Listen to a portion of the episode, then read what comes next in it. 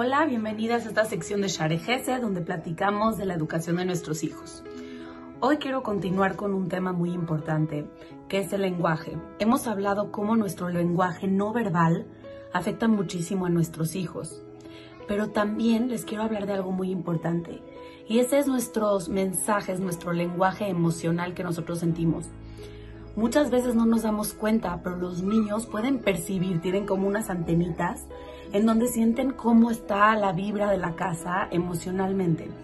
Si un papá está preocupado, si un papá está angustiado, si un papá no se siente seguro, el niño tiene este mensaje del papá.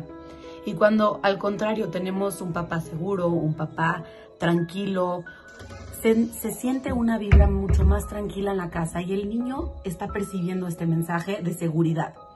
Hay tres puntos importantes que tenemos que tener en cuenta que pueden afectar al niño sobre este tema que les estoy diciendo.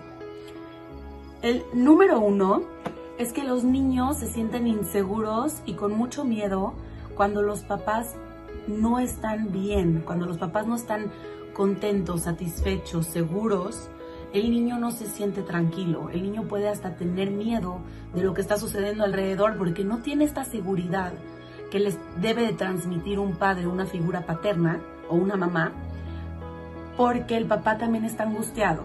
Entonces es algo muy importante para tener nosotros consciente, eh, conscientemente, es de que transmitimos mucho cómo nos sentimos nosotros con nuestras acciones y tenemos que trabajar mucho nuestra seguridad, porque si nosotros nos sentimos seguros de nuestras decisiones, de nuestras formas de actuar, entonces los niños también se van a sentir seguros de que, ok, mi mamá me tuvo que castigar en este momento y tal vez no estoy contento con ella, pero me da seguridad saber que mi mamá sabe lo que está haciendo y no es porque explotó de enojo o explotó porque algo le sucedió en el día me da seguridad y no me da miedo porque sé que lo está haciendo de un ambiente donde ella está tranquila.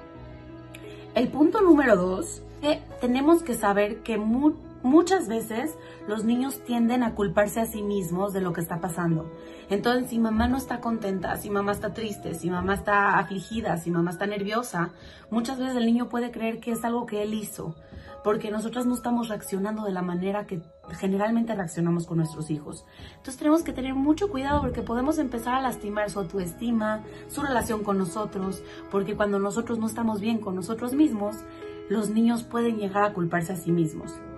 Y el último punto, el número tres, es que también los niños pueden perder un poco de respeto hacia nosotros, hacia nosotros los papás como figura paternas.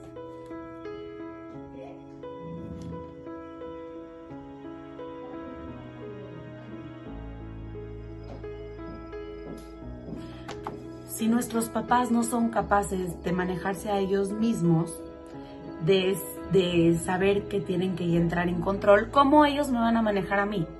Esto pasa generalmente con niños un poquito más grandecitos. ¿Cómo ellos que no están bien van a hacer que yo esté bien? Entonces ahí es donde podemos perder también un poquito de este respeto, de esta autoridad, porque si generalmente y constantemente estamos afligidos y nerviosos y de mal humor, entonces nuestros hijos no van a querer estar con nosotros, van a perder el respeto hacia nosotros en vez de vernos como una figura que quieren ser ellos a futuro. Entonces, estos son tres puntos muy importantes que tenemos que tener siempre con nosotros, siempre conscientes para trabajar sobre ellos. Y así la próxima semana podemos platicar de qué podemos hacer para que los niños quieran estar dentro de sus hogares. Nos vemos la próxima.